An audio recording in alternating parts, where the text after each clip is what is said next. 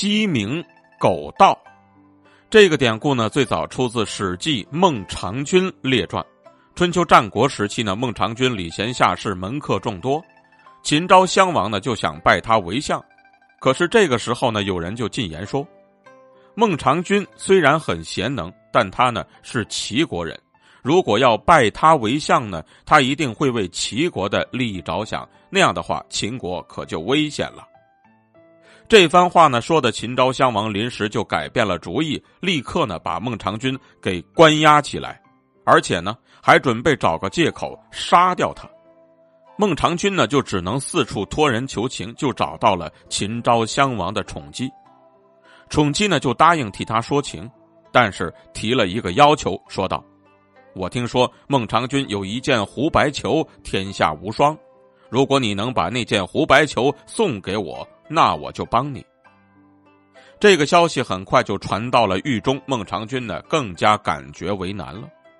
因为这件胡白裘，他早就已经送给秦昭襄王了。现如今叫他如何再有一件呢？他就把难处呢告诉了跟他同在狱中的那些门客。而就在众人面面相觑之时呢，坐在门边的一位善于偷盗的门客，他就自告奋勇说：“我能够拿到那件胡白球。”而就在当天夜里，他就趁黑呢摸入秦宫，偷出了胡白球。宠姬在得到胡白球之后啊，并没有食言。孟尝君很快就被释放，并且强令回国了。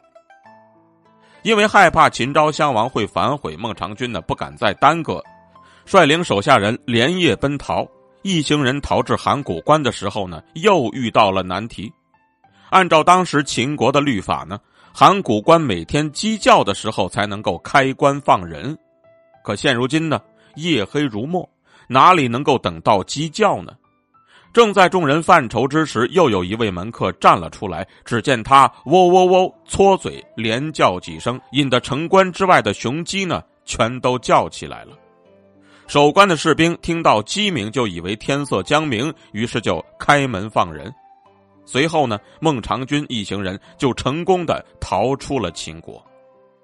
而从那之后呢，所有人都非常佩服那位善道的门客以及会鸡鸣的门客。